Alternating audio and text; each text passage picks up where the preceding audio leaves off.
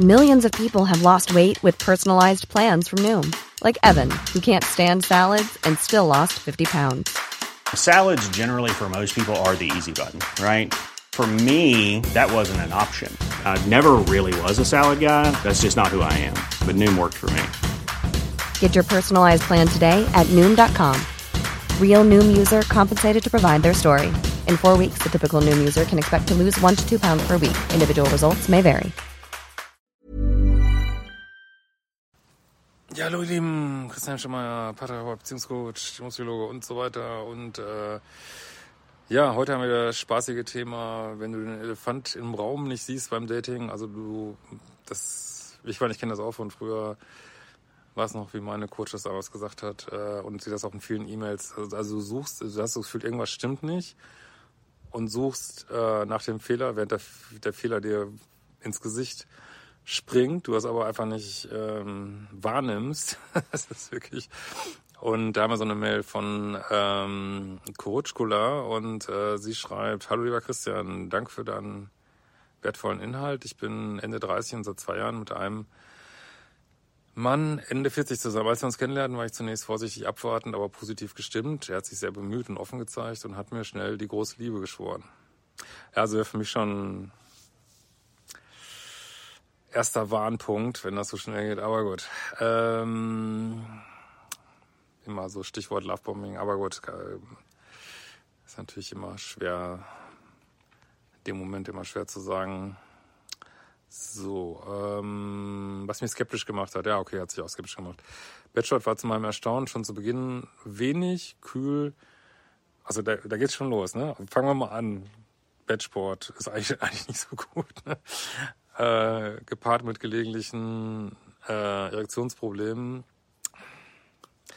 Also die kann man, ich meine, ihr seid jetzt eigentlich nicht, äh, wie alt ist der?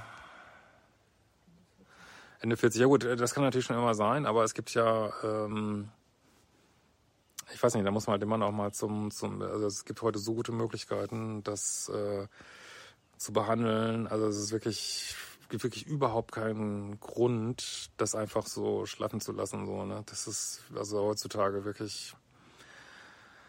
Ähm, ja, also dass, dass er das nicht angeht, finde ich auch sehr problematisch. Ne? So, haben wir das nächste Problem. Ähm, wie gesagt, das ist halt, also wenn Männer älter werden, kann das natürlich immer mal aufkommen. Ähm, wird auch erstaunlich wenig darüber gesprochen. So, ähm, über sexuelle Wünsche konnte er auf Nachfrage nicht sprechen. Er redet im Alltag ansonsten sehr viel. Ich habe mich noch nie wirklich begehrt gefühlt. So, nächste. Das ist schon, lassen wir das mit Erektionsproblem mal weg. Also, das ist die zweite fucking Red Flag, ne? Was ich noch nie begehrt gefühlt. Ja, warum will man irgendwie mit dem zusammen sein, ne? Ich habe, ähm, aber gut, vielleicht ist er sonst so interessant. Wir schauen mal weiter ähm, darauf angesprochen, wurde immer rasch wütend. So, dritte. Warum muss man mit einem Mann zusammen sein, der rasch wütend wird? Ne? Sollte eigentlich ausselektiert werden. so. Äh, wenn man das nicht macht, dann liegt es häufig daran, dass man einen wütenden Papa oder Mama hat. Da kann man immer mal gucken, dass man das sich einfach dran gewöhnt hat und das dann immer wieder unbewusst aussucht. Äh, und hat mich als das Problem dargestellt, zu Erwartungen, Vergleiche, Leistungsdruck etc. Hört sich jetzt so an wie Schuldumkehr. Das wäre jetzt die vierte Red Flag irgendwie. So, er geht seit äh, zehn Jahren zum Psychotherapeuten und nimmt zum Schlafen Benzodiazepin wegen angeblich schwerer Kindheit. Oh. Gut, also ich meine, ob das jetzt sinnvoll ist, zehn Jahre zur Psychotherapie zu gehen, ähm,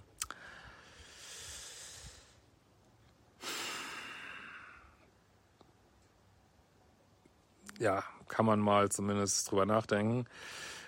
Äh, nimmt regelmäßig und wahrscheinlich über längeren Zeitraum zum Schlafen Benzodiazepine. Ähm, ja, ich weiß, man, das machen viele Menschen, aber sagen wir uns mal ehrlich, das ist ein Suchtproblem dann, äh, beziehungsweise ähm, ja, wenn, wenn man schon so viel zur Psychotherapie geht, fragt man sich natürlich schon, ähm, warum wird das denn nicht angegangen?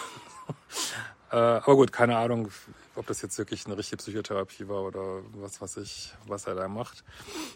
Ähm, und äh, ja, also ich aber jemand, ich meine, der beständiges akutes Suchtproblem hat, was ich jetzt mal so vermute.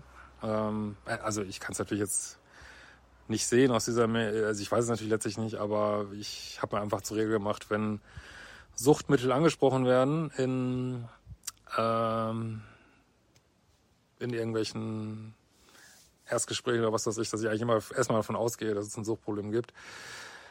Und ja, aber das kann weiß ich natürlich jetzt letztlich nicht. Äh, aber wenn du es hier schon so so betonst, hm.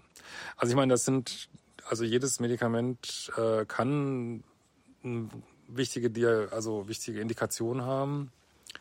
Und Benzos sind halt unter Umständen, äh, also ich habe eigentlich gar nichts gegen Benzos, wenn die so eingesetzt werden, wie sie eingesetzt werden sollen, nämlich sehr kurzfristig und zu, zu ähm, ja, Sachen, wo man das Gefühl hat, okay, das ich jetzt anders nicht, nicht hin. Also klar, ist natürlich idealer, Weg natürlich ohne die klarzukommen, aber ja, werden ja auch vor Operationen eingesetzt und ich weiß nicht was. Also, ähm, also es gibt auf jeden Fall Anwendungsgebiete so und ähm, und es sind wirklich hoch, hochpotente Mittel, aber eben, ich meine, muss ich jetzt glaube ich nicht erklären, dass wenn man das jeden Abend zum Schlafen nimmt, dass das vielleicht suboptimal ist. Gibt ja auch einen Gewöhnungseffekt und so weiter und so fort. Ne? Also ist eigentlich aus deiner Sicht, ich meine, tut mir leid für ihn, aber sind wir glaube ich schon bei der fünften Red Flag, ne? Weil jemand mit Suchtproblemen zu daten. Ja, nach einigen Monaten hat sich herausgestellt, dass er lügt. Oh, jetzt sind wir schon bei sieben und Kleinigkeiten von sich aus erzählt, die nicht stimmen, um sich besser und spannender darzustellen. Auch hat er starke Tendenzen zum Übertreiben, Dramatisieren. Zudem widersprechen sich oft, spricht er sich oft, wenn er über frühe Ereignisse sprach. Also das ist für mich, muss ich ganz ehrlich sagen, die schlimmste Sache bis jetzt, weil jemand, der, also ich finde, ihr solltet wirklich Leute, die, also natürlich lügt jeder mal irgendwann, aber die wirklich chronisch lügen, solltet ihr wirklich nicht daten, weil das, worauf willst du denn da bauen?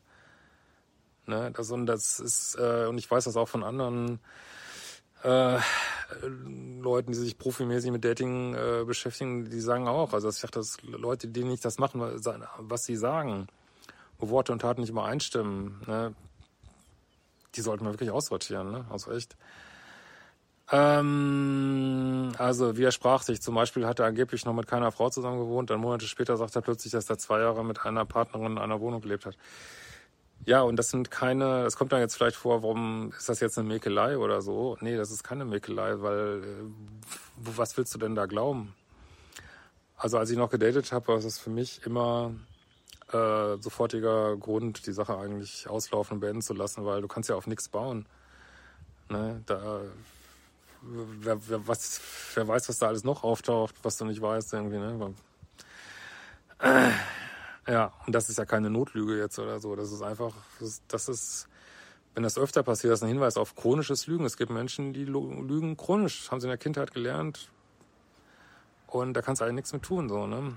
Äh, über frühere Beziehungen wollte aber generell nie wirklich offen sprechen und hat mich in dieser Hinsicht nie etwas gefragt. Auf Kritik reagiert, reagiert er ungehalten und rasch gekränkt. Gut, es ist auch nicht so optimal, aber gut, wer lässt sich schon gern kritisieren. Ähm, er kann meine Gefühle nicht akzeptieren und versucht, diese mir oft auszureden und stundenlang zu diskutieren. Okay, das ist glaube ich, die achte Red Flag. Äh, nach den Versuchen von einem klärenden Gespräch fühlte ich mich oft äh, verwirrt und war nicht schlauer als vorher. Er wicht den konkreten Fragen meistens aus oder sagt, er weiß nicht mehr genau. Gut, das sind jetzt alles nicht äh, Sachen, ich will jetzt gar nicht sagen, dass er dir intentional wehtun will. Er ist halt so, wie er ist, ne? Aber das ist halt. Ja, was soll man dazu sagen, ne? Äh, in den zwei Jahren habe ich mich nun zu einer kontrollierenden, misstrauischen und ständig hinterfragenden Partnerin entwickelt. Ja, ist das eine gute Sache? Die Sache, gute Beziehungen wollen das Beste aus uns raus, schlechte Beziehungen Schlechteste so, ne? Klar, ist jetzt, wenn du jetzt äh, misstrauisch hinterfragend ähm, und kontrollierend bist, ist trotzdem immer meine Meinung, dass man immer seine eigene Spielfläche angucken. Man kann jetzt nicht einfach sagen, das ist jetzt die Schuld des Partners, dass du so bist, sondern man muss immer also überlegen, okay, warum mache ich das eigentlich mit? Warum lasse ich diese Entwicklung zu? Warum bin ich so? Aber trotzdem, es erscheint ja keine Beziehung zu sein, die dir gut tut, ne?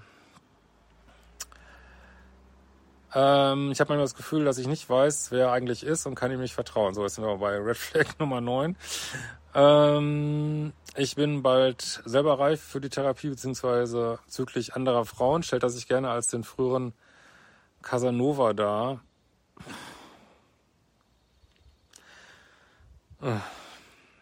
Gut, zählen wir jetzt mal nicht mit. Wirkt aber sexuell im direkten Kontakt eher verklemmt, unerfahren unbeholfen. Ja, gut, es sind, wie gesagt, das ist, ich sehe nichts Intentionales, da ist einfach so, ne? Ähm, er hat mir schon mehrere Male Besserung versprochen aufgrund von impulsivem Verhalten. Das ist eigentlich was normalerweise die äh, Frauen aussortieren, außer auch, also gibt es viele Untersuchungen zu, wenn man das nicht macht, sind häufig die Kindheit so gewesen. Ne? Ähm, manchmal wirkt er reflektiert und gesteht Fehler ein, aber dann ist er wieder sehr zornig. Gut, hat man schon mitgezählt und ich komme nicht an ihn an. Zwischendurch haben wir gute Phasen, in welcher er sich liebevoll zeigt. Ja, ich sag ja immer da. In Nordkorea ist manchmal auch gutes Wetter, ne? Ja, das, was heißt das? Willst du dann auch deswegen nach Nordkorea ziehen, nur weil da auch die Sonne scheint? Wahrscheinlich nicht, ne? Ähm, also bei schwierigen Beziehungen sage ich immer, bewertet die nach dem Negativen, nicht nach dem Positiven, ne? Ja. Ich liebe ihn, aber die Verwirrung ist mittlerweile so groß, dass ich nicht weiß, ob es eine Chance auf Besserung gibt. Ähm so, ich habe auch noch Hinweise auf äh, weitere psychische Probleme gefunden. Ja gut, ich meine, da gibt's so, macht ja offensichtlich auch irgendwas, äh, klar. Äh, ich denke aber, dass wohl noch eine Persönlichkeitsstörung besteht. Was denkst du? Ja, also sowas sage ich natürlich nie, nie was zu, aber äh, besteht die Hoffnung auf Besserung. Ähm, da, das ist das Problem. Also du suchst jetzt, du fragst dich jetzt, nachdem wir, aber wie gesagt, ich kenne das, ich kenne das absolut, nachdem jetzt wirklich mindestens acht riesige rote Flaggen in der Größe eines Fußballfeldes dir entgegengehen, über, überlegst du jetzt noch, ob da irgendwas ist, was du nicht weißt und was du herauskriegen musst. Hat er denn vielleicht eine Persönlichkeitsstörung? Hm, und also für mich ist das einfach ja jemand, der der dir nicht gut tut, der scheinbar äh, der lügt, der schon scheinbar sehr unsicher ist und wie gesagt, das ist alles kein Verbrechen oder so. Ähm, wie viele Menschen nehmen Benzos regelmäßig? Also, er ist, also ist einfach ein ganz, wie soll ich mal sagen, ganz normaler Mensch, wenn du so willst, aber äh, wie das halt so ist, das Leben spielt uns halt übel mit und aber tut dir das gut, den zu daten? Das ist ja die entscheidende Frage. Wir müssen ja jetzt nicht sagen, es ist, es ist böse oder Persönlichkeitsstörung. Also man sucht dann oft irgendwas, das machen ja ganz viele, ne? Also, oh, ich bin so unglücklich, hat mein Partner eine Persönlichkeitsstörung, während einem 150 andere Sachen ins Gesicht springen. Und das kenne ich auch aus ähm, schwierigen Beziehungen, die ich früher hatte. Ähm, weiß ich auch noch, wie ich da mit Freunden diskutiert habe, hm, was sehe ich denn da nicht? Und die auch gesagt haben, das, das, das, das Offensichtliche, Offensichtliche, dass da jemand die und die Probleme hat und äh, warum suchst du denn da noch irgendwas? Ne? Das ist wirklich, als wenn du ein, ein Puzzlestück suchst, wo das ganze Puzzle schon eine rote Flagge darstellt. Ne? Das, das macht keinen Sinn. Ne? Das spielt, das spielt überhaupt keine Rolle. Ne? Und ähm, ich würde da wirklich mal überlegen, auch wenn du diese E-Mails vielleicht nochmal selber durchliest, deine eigene, wie ist dein Beuteschema und ähm, ja, warum hält man an irgendwas fest? Also ob du jetzt mit dem zusammen sein willst oder nicht, das kannst du natürlich letztlich nur du entscheiden, aber warum hält man irgendwas fest? Die Frage muss man sich schon stellen, was einem so offensichtlich nicht gut tut und wo so viele Sachen nicht passen einfach. Ne? Jetzt kann man natürlich sagen, ja, äh, ähm, ich muss ihn doch lieben. Und, also, ja, aber Liebe, also kannst jemand auch sozusagen liebevoll zugewandt sein, ohne dass man in dem zusammen sein muss. Ne? Kannst ja auch aus der Ferne lieben, äh, das, das äh, will dir ja niemand nehmen, so, ne? Aber musst du mit dem tagtäglich zusammenleben und diese Wirkungen auf dich erleben. Ob das jetzt eine Chance hat oder nicht, also ähm, also wenn ich schon höre, es hat schon tausend Versuche gegeben zur Besserung und äh, natürlich kann man immer sagen, Paartherapie, jetzt muss ich eigentlich sagen, das ist eine Paartherapie, weil unter Umständen, weiß ich jetzt nicht, bestehendem Suchtproblem äh, bewegt sich häufig kein Millimeter vorwärts. Ne? Also das ist für mich eigentlich immer so ein bisschen eine Kontraindikation gewesen. Ähm, also da sehe ich schon eine Menge Probleme. Aber könnt ihr mal in den Kommentaren schreiben, was ihr dazu denkt. Und ciao, ihr Lieben, wir sehen uns bald wieder. Ever catch yourself eating the same flavorless dinner three days in a row? Dreaming of something better? Well, HelloFresh is your guilt-free dream come true, baby. It's me, Kiki Palmer. Let's wake up those taste buds with hot, juicy pecan-crusted chicken or garlic butter shrimp scampi. Mm. Hello Fresh. Stop dreaming of all the delicious possibilities and dig in at HelloFresh.com. Let's get this dinner party started.